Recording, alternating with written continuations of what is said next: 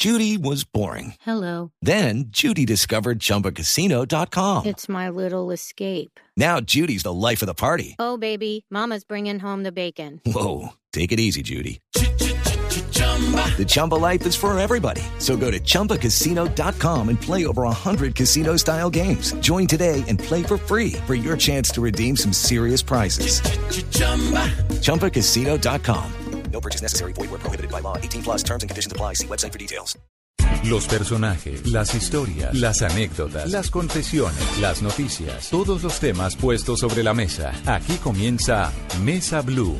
Presenta Vanessa de la Torre en Blue Radio y bluradio.com. La nueva alternativa.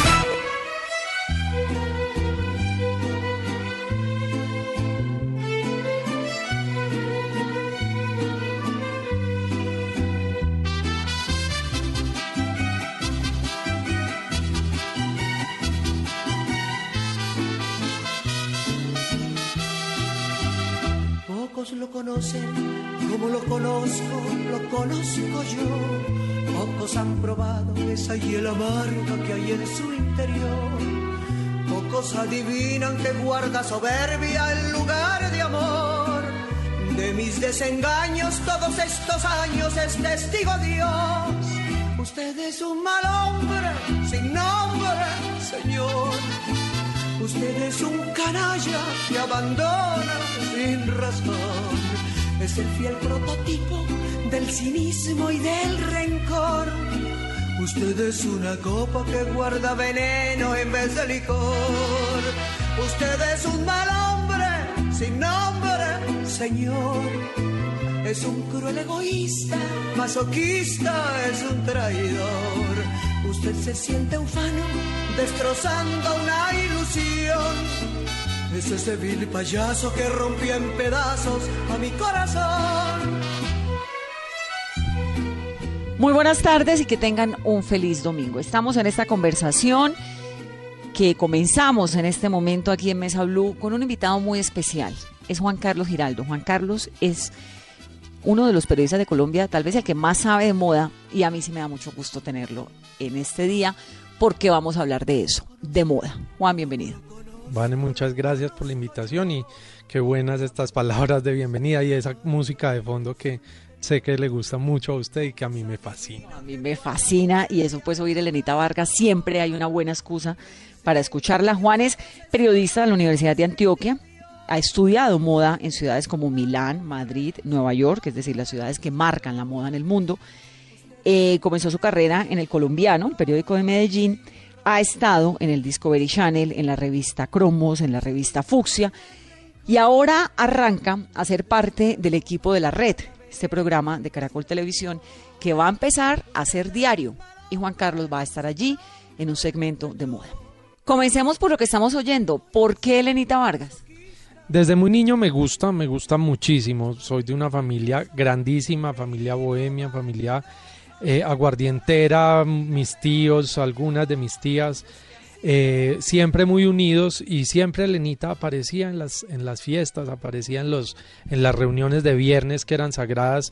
De Medellín, ¿no? Medellín, sí, en Medellín, en la casa de mi abuela, una casa gigante de patio en el medio y todos los viernes estábamos estábamos juntos, tíos, primos, tías, eh, los tíos políticos que para mí no son tíos políticos, eh, son tíos de sangre, en fin, siempre y siempre aparecía Lenita en alguna parte y es me encanta, me encanta. En mi casa hoy en día, tanto en mi casa aquí en Bogotá como en Medellín, siempre aparece Lenita Vargas lo siento a veces y aprovecho y me excuso con los que no les gusta Elenita y se la tienen que aguantar.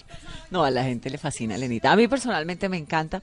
Además, ella tiene una historia maravillosa. Bueno, la vimos en televisión, pero esa mujer era fantástica. Usted tuvo la oportunidad de conocerla además, ¿no? Sí, sí, sí. Yo la conocí hace un, muchos años por un amigo en común nos presentó, pero pues ahí no pasó nada.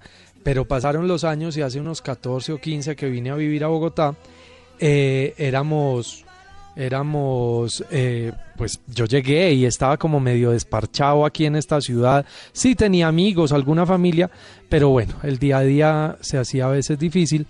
Y hubo un momento en que una amiga mutua, que se llama Delia Jaramillo, era, era relacionista pública de un hotel de acá, y había vivido muchos años en, en Medellín, me invitó a una clase de, de cocina que hacía cada ocho días en el hotel con distintos chefs reconocidos. Esa clase fue con el maestro Lácides Moreno y yo llegué, me senté a esperar mi clase y la que se sentó al lado fue Lenita Vargas. ¿Qué tal la dicha uno compartir clase de cocina con ese personaje? Y ahí comenzó la amistad. Y ahí comenzó la amistad porque ella me preguntó inmediatamente, ¿vos quién sos? Entonces le, le dije quién era. En ese momento yo trabajaba en la revista Cromos. Y a partir de ese momento ella me nombró su novio de Cromos y así me llamó siempre y, y fuimos amigos hasta el día de su muerte. Eh, nos reíamos, ya cantábamos por teléfono. Alguna vez en un cumpleaños, ya un poquito entrada en años y un poco enferma, en un cumpleaños en mi casa, se le dio por fumarse un cigarrillo. Y hacía muchos años no fumaba y le dio un patatús. Y yo... ¿Un cigarrillo de qué?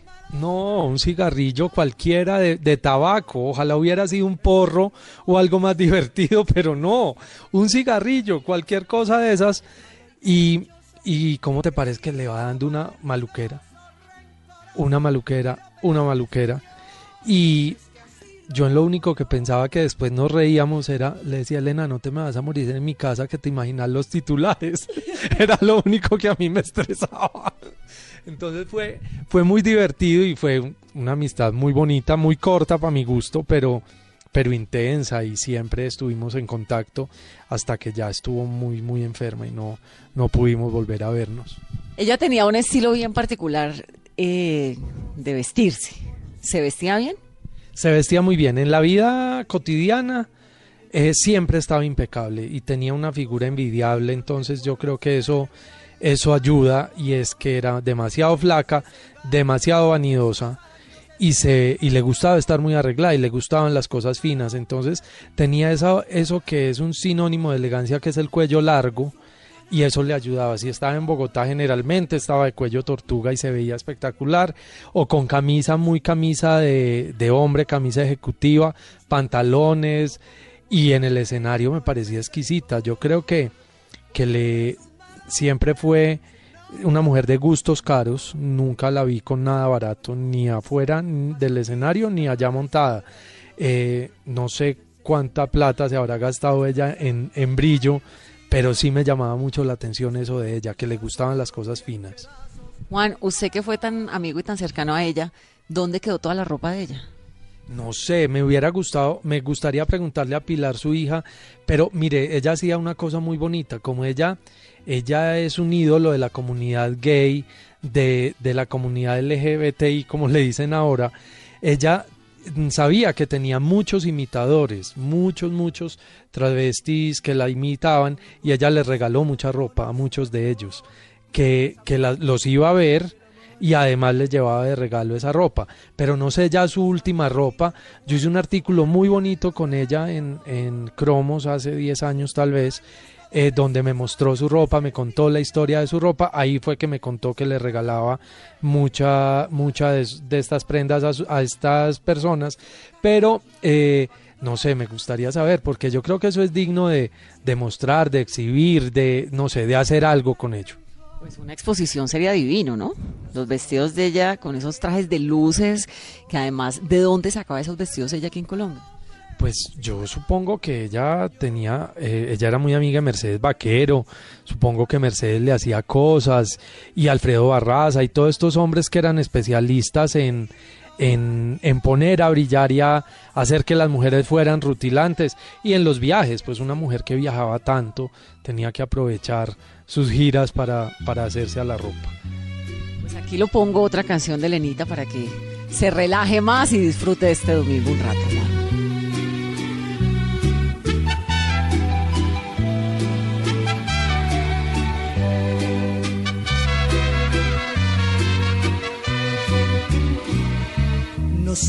si en el lugar donde tú estás me puedes escuchar y ver que estoy bañada en lágrimas, pues tu ausencia cada día duele más y esta seguridad de que jamás regresarás.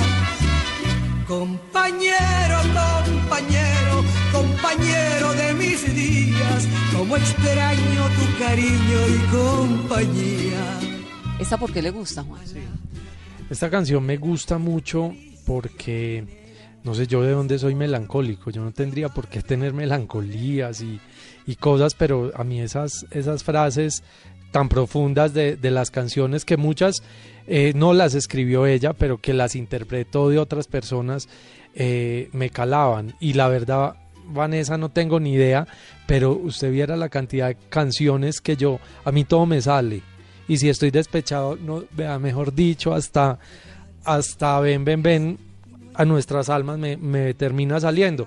Entonces, eh, no, la verdad no sé, pero me encanta, me encanta, me encantan las rancheras, me encantan los tangos, eso es heredado de mi mamá que es de una familia tanguera, como le contaba, les encantan los tangos, tenían que aprender a bailar tango a escondidas, porque el tango no era bien visto en, en unas niñas bien.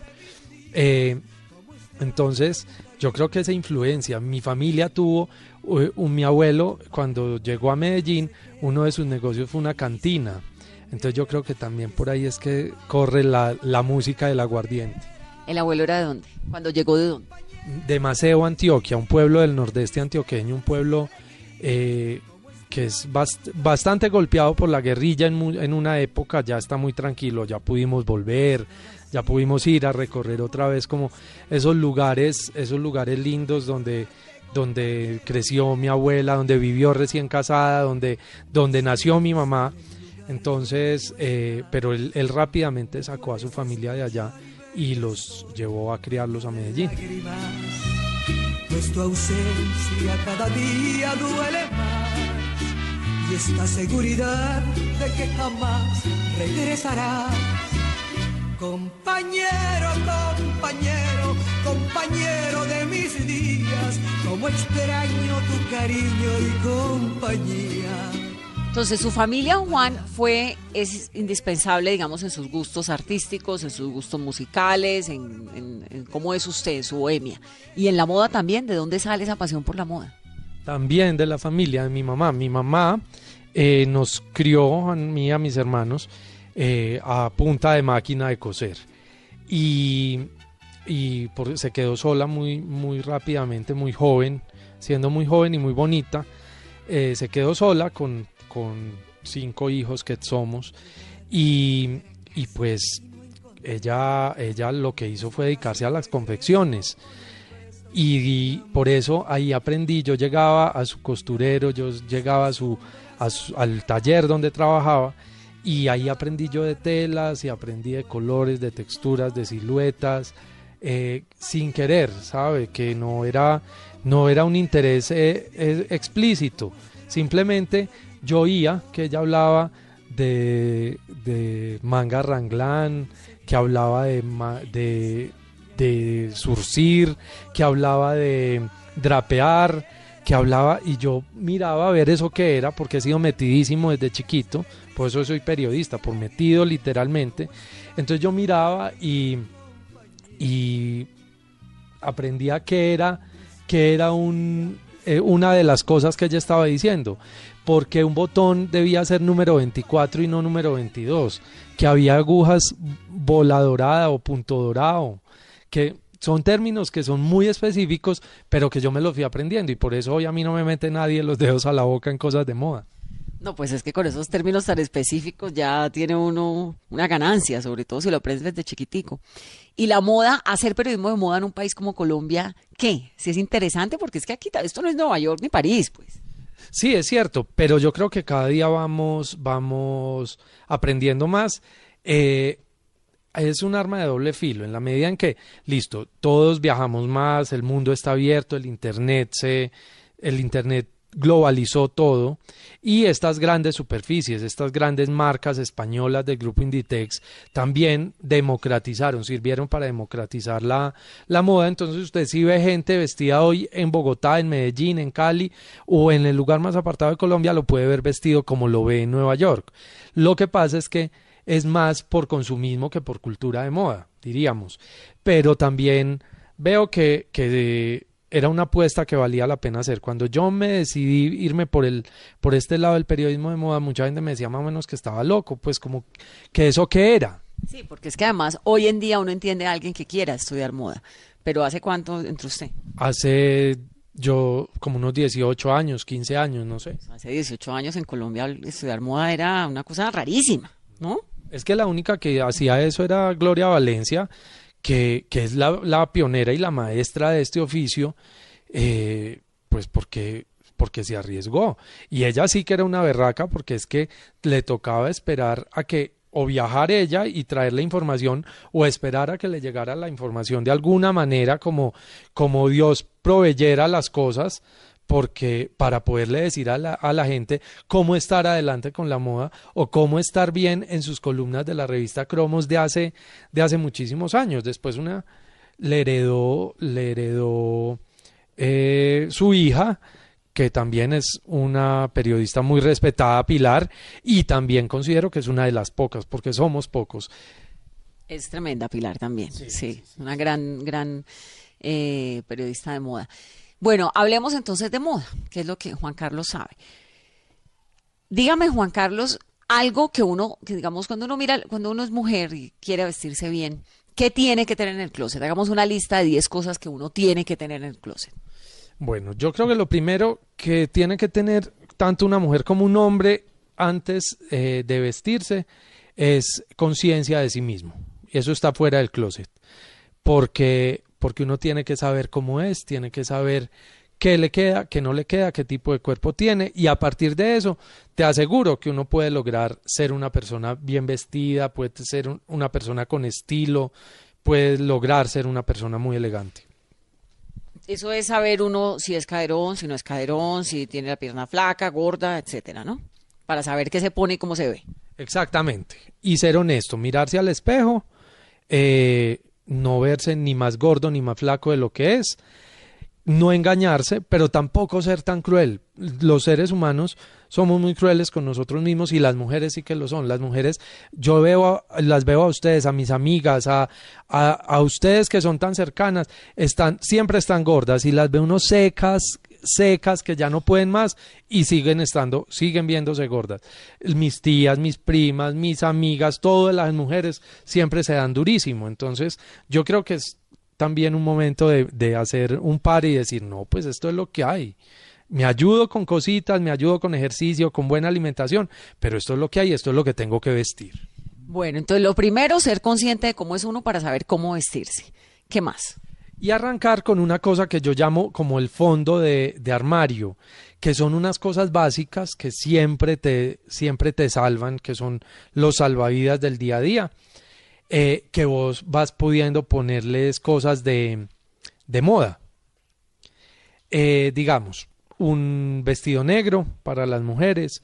Yo sé que esto suena muy, puede sonar como otra vez el vestidito negro, pero es que desde que se inventó, el vestidito negro es un salvavidas absoluto, porque le sirve a usted para la mañana, la tarde, la noche, para bautizo, entierro, cóctel, fiesta, matrimonio, mejor dicho, para lo que usted lo quiera poner, ahí está el vestido negro. Si le pone brillantes, queda más nocturno, si le pone perlas, queda elegantísima, si le pone una chaqueta de jean, le queda para la rumba. Entonces, ese sí que es el buen amigo. Vestidito negro, no importa si es manga larga, manga corta o tiene que tener alguna manga en particular. Pues el, el Little Black Dress es eh, literalmente un vestido de manga sisa, de cuello redondo y arriba de la rodilla, muy como, como decimos en Colombia, como un taleguito. Pero, pero de ahí en adelante puede tener mangas, manga corta, manga tres cuartos, manga larga, ya ahí sí es cuestión de gusto y, y si puede tener más, pues mucho mejor. Entonces, saberse, vestidito negro siempre. ¿Qué más? Sigamos con la lista.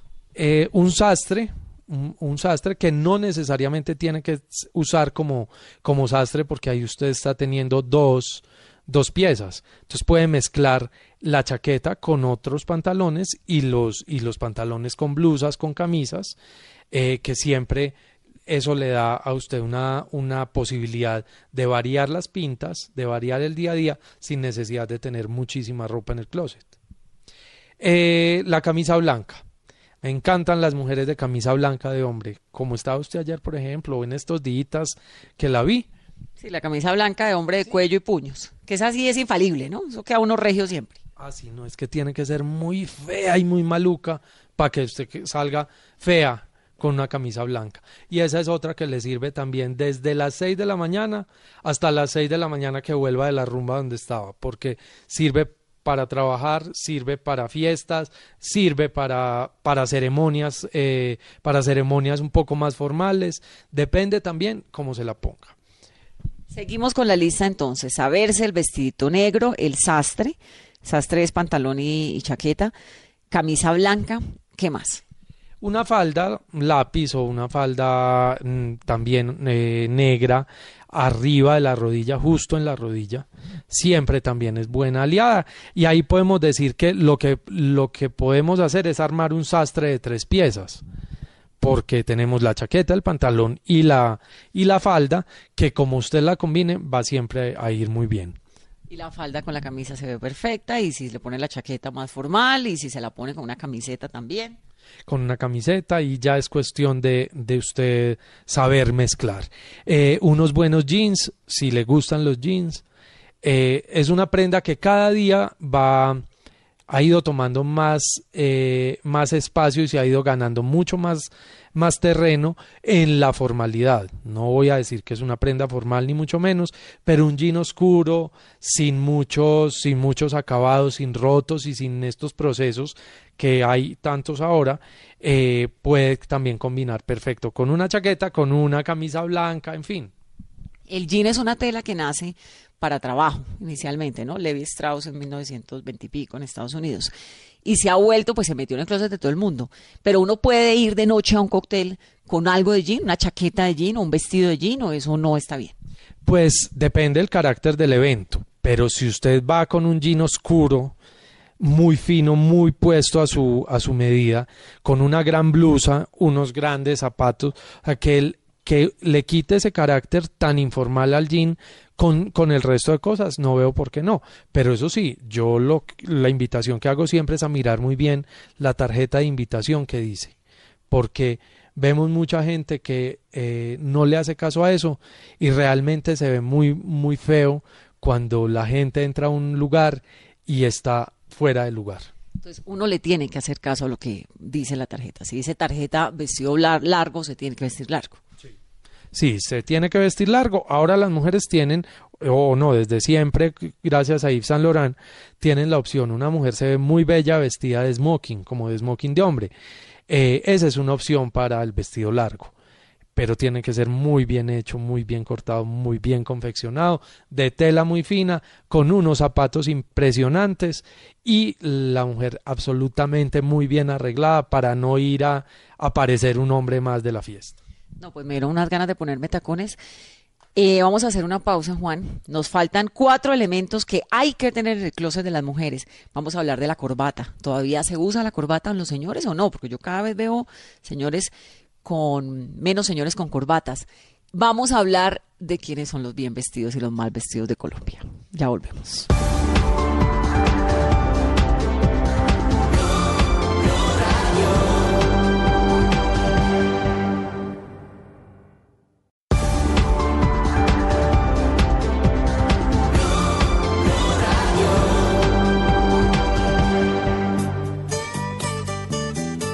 Continuamos en esta conversación de domingo con Juan Carlos Giraldo, que es experto en moda y que además nos está enseñando una cantidad de trucos y de cosas que realmente pues vale la pena porque no nos digamos mentiras. A las mujeres nos gusta vernos bien, que en el espejo nos veamos bien y que seamos bien vestidas. Hicimos ahora una lista, Juan, de las cosas que uno debe tener en el closet o, o que debe tener en sí mismo pues para verse bien. Primero, conocerse su cuerpo y saber uno cómo es. Siempre un vestido negro, un sastre que usted puede combinar de una u otra forma, una camisa blanca tipo hombre con cuello y con puños, una falda negra, ojalá entubada a la rodilla y unos jeans. Quiero entrar otra vez en el tema del jean. ¿Qué se está usando hoy? ¿Bota campana, bota apretada, oscuros, claros? Si nos ceñimos un poco a lo que está hoy en día, eh, para las mujeres es el, el boyfriend, el, como el, el pantalón como si usted le hubiera cogido el, el, pantalón a su novio y se lo hubiera puesto. Ay, no puede ser, qué felicidad lo que estoy oyendo. Por favor, repítalo, porque es que usted sabe que yo me le pongo los blue a mi marido, que seguro está oyendo este programa, y se pone furioso, furioso, que es que yo soy más caderona que él, dice él, ¿no? Yo soy bien caderona. Que le voy a dañar el jean, que no le va a quedar bueno, que eso es de hombre, que no luce. Entonces estoy bien. Estás perfecta, perfecta. Lo que pasa es que eh, pues sí le debe parecer muy maluco que te los pongas porque entonces se los va a poner él y están en la lavadora, ¿no? Pero sí, perfectamente bienvenidos. Eh, y también la fortuna hoy es que no hay que hacerle caso a la moda al dedillo, ni es una camisa de fuerza. Es decir, si un jean absolutamente pegado no te va, no hay por qué ponérselo o si la botacampana no va con el cuerpo, con el tipo de cuerpo, y puede haber en todas las vitrinas, busquemos la otra opción. Siempre va a haber clásicos, siempre va a haber opciones que son mucho mejores para uno. El tema del jean del novio es por qué. El del jean del novio que tiene de particular, eh, con diferencia, a diferencia pues del jean usual que usan las mujeres, que usamos las mujeres. Es eh, una cosa de silueta, que como los jeans generalmente para las mujeres los han hecho muy ceñidos, porque a las mujeres les gusta mostrar su cadera, mostrar sus curvas, mostrar todo, pues sus atributos. Entonces, pero hay, hay otras mujeres que les gusta estar un poquito más holgadas, más, más, eh, más libres, más eh, desenfadadas, por decirlo de alguna manera. Entonces ahí empezó como esa tendencia y por eso se llama así, porque el jean no necesariamente para muchas era que que empezó con, que se lo pusieran del, novio, pero después las marcas entendieron que ese era otro consumidor que había y que había que explotar y que, y que era muy, muy importante hacerle caso. Ese es otro tema bien importante y es que ya no son las marcas ni los diseñadores los que, los que dictan la moda. El que dicta la moda es el consumidor y las marcas y los diseñadores interpretan eso que quieren y lo ponen en el mercado. ¿Qué tal los apliques? Estos jeans que tienen, no sé, unos decorados en alguna parte, unos procesos como de lavado que de pronto terminan siendo medio dorados, medio plateados, que los ve uno tanto por ahí en la calle. ¿Eso qué tal, en su criterio, qué tal, qué tan acertado es el uso de los apliques y estas telas como muy producidas en jeans? A mí personalmente no me gusta mucho, me parece que es un trabajo bonito en unos casos, pero muy delicado de usar y que puede cansar muy fácil. Entonces, eh, eso viene de, diseñadores como Cavalli, que le encantan los brillos, le encantan los dorados, le encantan las pieles de animales y mm, él tiene una industria de, de, denim y de jeans muy, muy potente. Entonces ahí como que nace eso y gusta muchísimo. Yo veo que, que en la calle eh, pasan y pasan y pasan personas, hombres y mujeres llenos de piedras, llenos de cosas. A mí me gusta, yo tiendo más a la, a la sencillez en ese tipo de cosas, pero, pero pues en cuestiones de moda para gustos hay. Bueno, entonces, jean obligatorio en el closet, un buen jean. ¿Qué más hay que tener en el closet? Ustedes tienen que tener zapatos negros altos. Ojalá los zapatos de siempre, que se llaman estiletos, que son estos zapatos de punta, de tacón delgadito y todos cerrados, que es que me duelen los pies. Yo sí lo siento con las mujeres, pero las mujeres se tienen que poner tacones. me muero de la pena. Ay, no. no estoy tan de acuerdo, porque es que el tacón bajito, yo soy alta, entonces el tacón bajito se ve uno bonito, pues también cómodo, ¿no? Es que no estoy hablando de la altura del tacón, estoy hablando de tacones. Lo, y, me parecen lindas las bailarinas o y los zapatos Oxford y todo, pero mezcladitos. Pero no me gusta ese cuentico de que es que yo no me pongo tacones o yo no me pongo faldas. Las mujeres se ven divinas de faldas, las mujeres tienen que aprovechar eh, que tienen esa otra opción. Los hombres solo nos ponemos pantalones o pantalones las mujeres se pueden poner faldas, se pueden poner pantalón, se pueden poner short.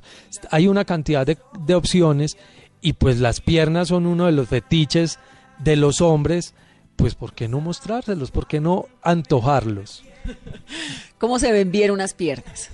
¿Cómo realza uno la belleza de las piernas? ¿Con unos buenos tacones, con unos planos, con una falda? ¿Cómo? Generalmente los tacones no solamente te dan centímetros de estatura, que es importante, pero por ejemplo, en el caso suyo que no que no necesita más estatura, lo que le da es postura y lo que eh, hace es alargar la figura, darle darle relevancia y darle una mejor postura. Eh, eso sí es eh, sin duda los tacones lo que lo que más hacen es hacer más bonitas las piernas.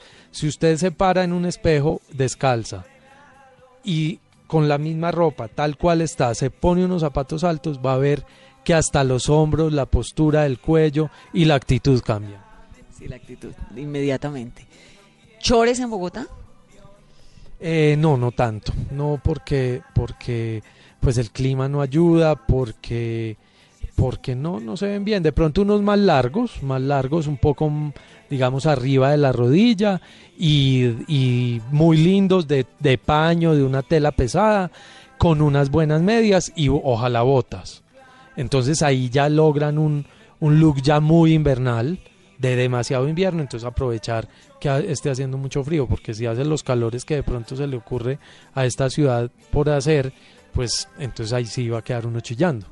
Bueno, y el clima en Bogotá ha cambiado tanto que ahora uno hasta sandalias se puede poner. O sandalias no en Bogotá.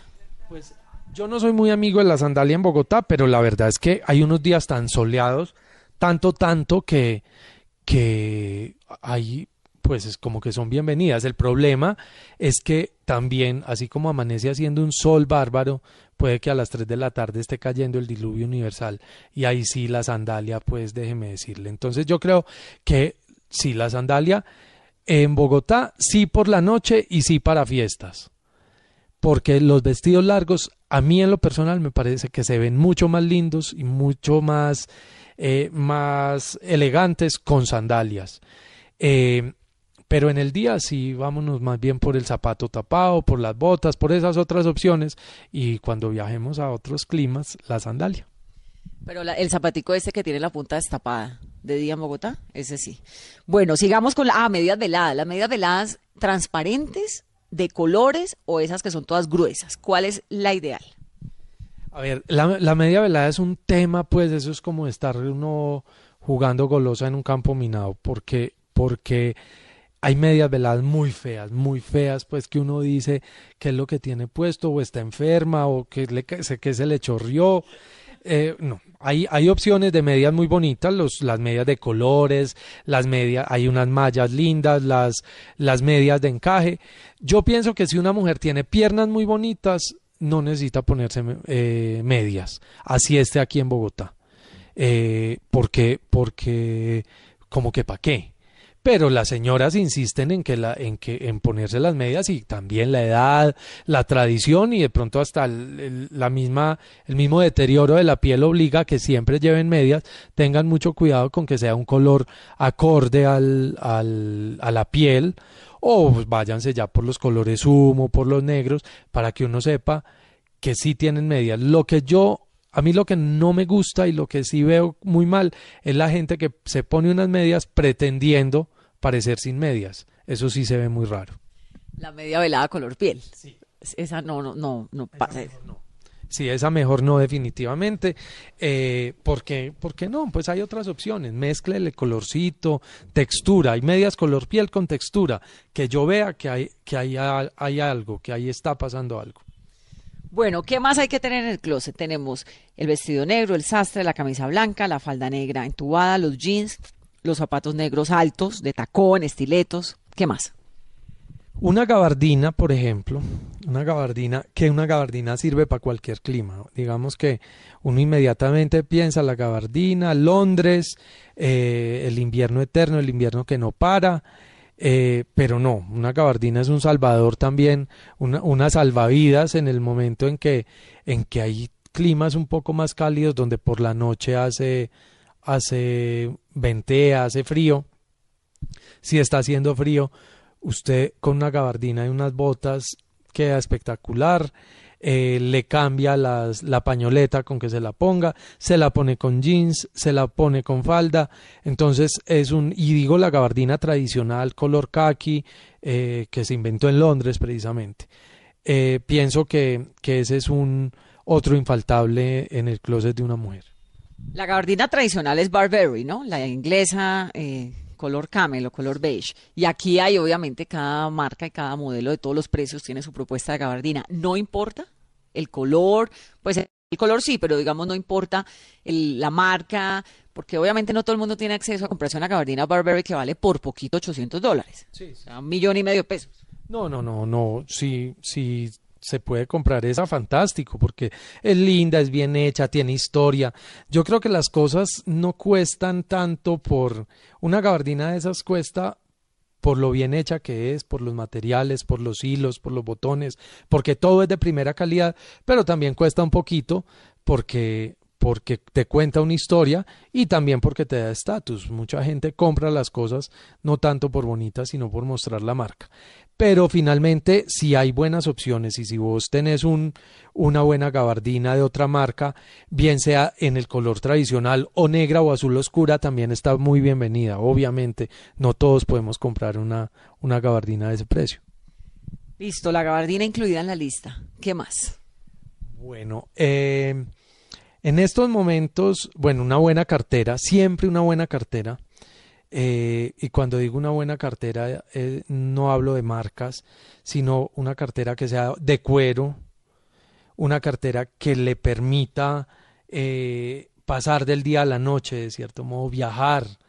Eh, no, ahora se puso muy de moda que todo el mundo quiere una cartera Birkin de Hermes o una cartera Kelly de Hermes porque son una belleza, pues son carteras que lo mismo que la gabardina de la que estamos hablando, eh, eh, son para públicos muy específicos y para, para gente con poder adquisitivo muy alto, pero eh, cuando digo buena cartera es una cartera que le permita eh, usarla y que su envejecimiento sea bonito, que no sea una cosa plástica, una cosa traída de China y tampoco compre nunca una imitación. Yo sí digo que lo peor y lo más ridículo que puede hacer cualquiera es comprarse una imitación de cualquier marca, porque puede que le meta el cuento a la gente, pero uno porque se tiene que echar cuentos a uno mismo. Si yo no puedo comprarme un morral de Louis Vuitton, pues me compro una mochila Arhuaca o me compro un, un, un morral de una marca colombiana eh, que yo luzca con orgullo. Miremos aquí adentro, aquí adentro también hay, hay donde comprar y, y yo invito a la gente mucho en mis charlas y en mis cosas a que compremos colombiano. Sí. Colombia tiene definitivamente unos diseñadores tremendos y a todo nivel, a todos los precios, además, y marcas, sí. ¿Qué más nos falta en esta lista? Ese décimo lugar puede tener muchas, muchas, muchos competidores, porque digamos que las are- eh, unos aretes buenos no son una prenda de vestir, pero, pero ayudan y para las mujeres son, son bien importantes. Un buen reloj también está muy bien, pero si nos pone, nos ceñimos a lo, a lo estrictamente de vestuario, un buen suéter. Hay que tener siempre un buen suéter eh, de acuerdo con el cuello que, un- que tenga la persona, si le va bien un cuello redondo, si le va bien el cuello tortuga, si no le va, si le va mejor el cuello en B, también tenerlo, también ojalá fino. Eh, repito, fino no significa caro, eh, pero es mejor tener un suéter negro bueno que cuatro suéteres llenos de motas. Termina no teniendo nada. Entonces, repita el fino hasta que se le acabe y compre otro fino, pero no, no se llene tampoco de una cantidad de basura que uno a veces se, se antoja de unas cosas que, que después dice yo, ¿cómo, en qué momento y para qué compré esto? Y estamos oyendo a Chabela Vargas.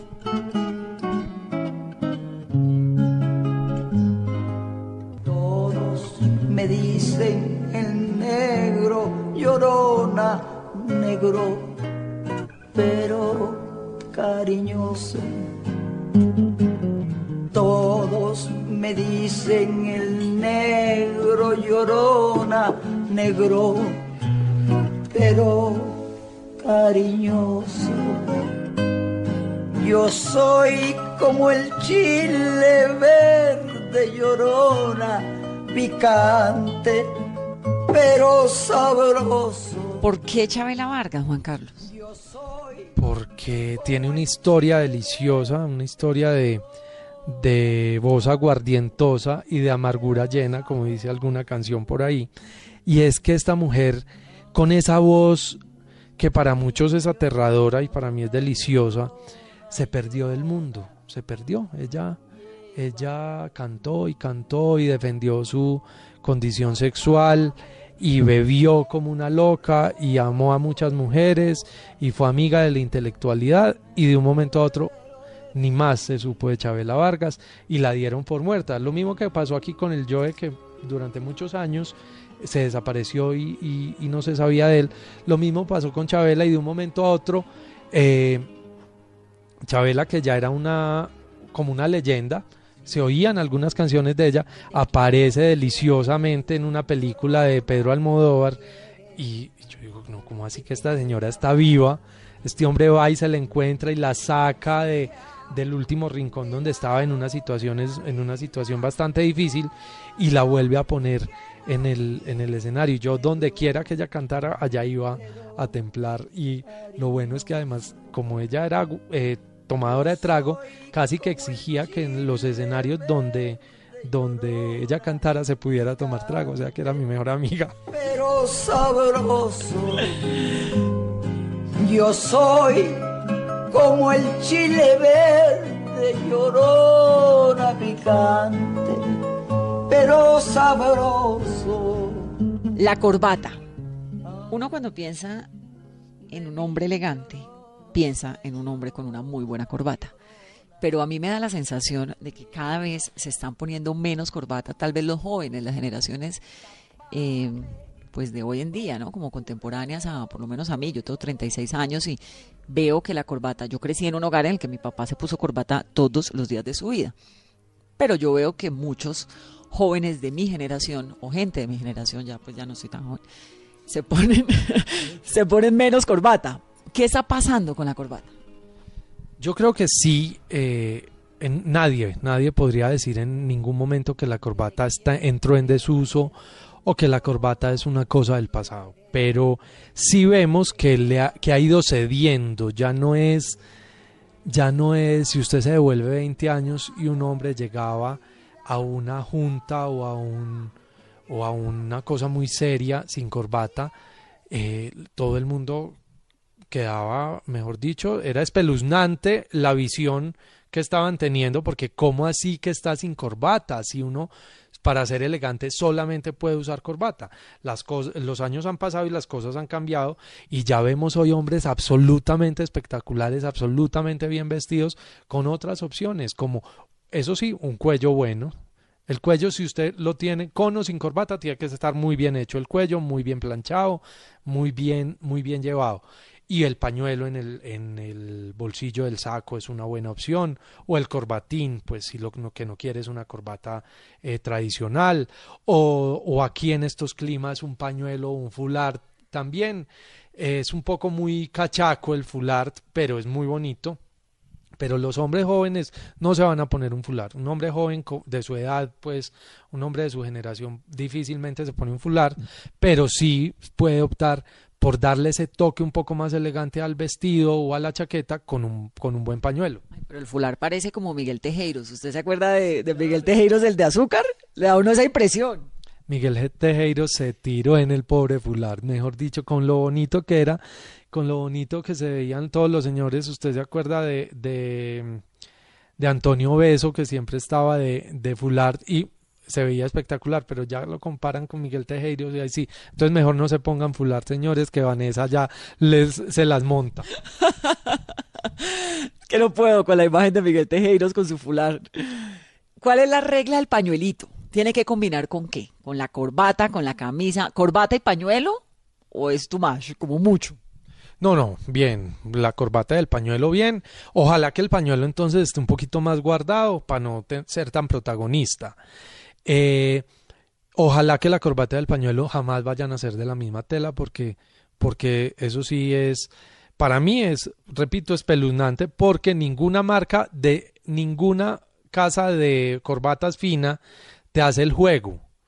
Te lo vende aparte, pero no para que uno lo mezcle.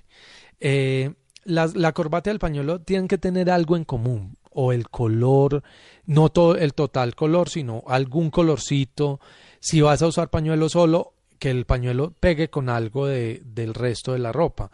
Eh, y siempre tener en cuenta que, que es mejor usar colores cálidos y colores fríos y tratar de no mezclar los unos con los otros. Se nos está acabando el tiempo. Digamos rápidamente, Juan, una lista de lo que uno no debe hacer. O sea, lo prohibido dentro de la moda, por favor, bueno, aparte del fular, por favor no se ponga eso. Esa es una nueva prohibición a partir de esta tarde aquí en Blue. Eh, los crocs. Por favor, yo sí les digo, yo sé que es una industria y que tenemos que apoyar el trabajo en esto, pero los crocs son muy feos. Donde uno sea que se los ponga, son horrorosos. Yo se los acepto a los niños, por ahí hasta yo no sé qué edad, pero el problema es que si uno se los pone a los niños, creen que están bonitos y cuando sean adolescentes, grandes y profesionales, van a, van a salir de crocs a la calle, eso no se puede. Los piden en el jardín. Mi hija tiene dos años y en la lista, por favor, mándele unos crocs. Yo estoy de acuerdo con usted, entonces yo le mando unos tenis bien cómodos. Sí, sí, sí. Es, son horribles los, la, los hombres de camisillas, eh, esas, las peleoneras o peleadoras o tropeleras, yo no sé cómo le dicen. ¿Cuáles son esas? La manga sisa. La manga sisa. El hombre de manga sisa, ¿mm? No, no, no, el hombre de manga sisa no. Eh, de ni siquiera en la playa o en la piscina. No, en el gimnasio. Digámosle que, digamos que en el gimnasio está bien porque, porque, y eso que tampoco, yo creo que por higiene uno debe tratar de recoger un poquito el sudor en la camiseta de uno, pero no, es que se ven muy boletas, de verdad. Eh, eh, la piscina, no, no sé, de pronto en una piscina, no quiero de- decir dónde para no sonar clasista, pero, pero no, los hombres de camisilla no, eh, los hombres de vestido brillante no, esos que son como de viso, esos se los dejamos a las orquestas de música tropical. Muy- El traje blanco. el, el vestido entero blanco para hombre en Cartagena o en un en una fiesta, en una fiesta en el trópico. Es elegantísimo, es supremamente bien, es muy difícil de usar. Primero, porque tiene que ser de una tela fina, porque tiene que ir acompañado de los zapatos que son, nunca con unos zapatos negros, nunca con unos zapatos eh, demasiado oscuros ni demasiado pesados, demasiado formales, ojalá con unos mocasines, con azul oscuro usted va a la fija, blanco con azul oscuro es una belleza, ojalá sin medias, eh, todo este tipo de cosas. Uno tiene que saber que el vestido con que va a trabajar aquí en Bogotá o con que va a trabajar en, en Medellín no es el mismo para ir a un evento, ni a una convención, ni a nada en Cartagena. Tenga uno o dos vestidos enteros de clima caliente y el resto, y, y no, se le, no se le ocurra llevarse el azulito oscuro, que es que es muy fluidito para Cartagena, porque se va a ver horrible.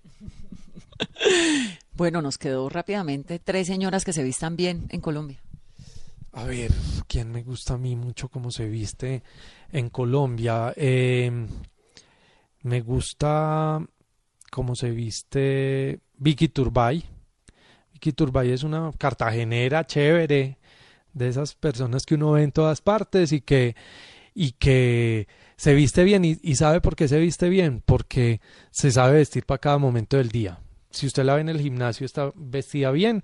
Si la ve desayunando, si la ve almorzando o si la ve en la gala más tesa del mundo del arte, que es donde ella se mueve, eh, la ve bien vestida, sin exageraciones, sin excesos y sin como en la justa medida. Eh, a ver, otra mujer que me gusta, como se, es que es una pregunta abierta demasiado. No sé si ha notado que es que a mí me gustan las preguntas cerradas y las preguntas, porque así contesto más. Eh, digamos que de la Bueno, eh, alguien que se vista muy mal. alguien que se vista muy mal, hombre o mujer. Los dos. Bueno, hombres que se vistan muy mal, yo sé que a él no le interesa ni vestirse bien ni nada por el estilo, pero el presidente Uribe se viste muy feo, pobrecito. No sé por qué, yo creo que es que no, de verdad, él no le importa, no es un tema, él, él está muy ocupado como para pensar en, en qué, en qué ponerse, pero se viste muy regular. Eh, hay una actriz que yo no me acuerdo cómo se llama, se llama como Rosemary Borges también, siempre está pésima, siempre en, en las galas, entre comillas, está horrible. Y, y bueno, no, pues mejor dicho, es que tenemos que hacer es otro programa enterito para hablar de bien y mal vestidos, porque bien vestidos también hay muchos. Bueno, pues Juan Carlos, muchísimas gracias por esta conversación de domingo. Espero además que nuestros oyentes hayan sacado lista, como la saqué yo, en mano, para ver qué es lo que hay que ponerse, lo que no, porque siempre la estética nos ayuda mucho. Gracias Juan por estar aquí en Mesa. No, gracias a ustedes por invitarme y y ya saben, la moda no es, de verdad que la moda no es un tema frívolo, es una industria que mueve millones y todos tenemos que ver con moda. A mí que nadie me diga que no tiene que ver con la moda, porque todos los días hay que pasar por el proceso de vestirse. Mi libertad, mi libertad, para poder mucho mejor vivir mi vida. Mi libertad, 16 años conducir sin el carnet.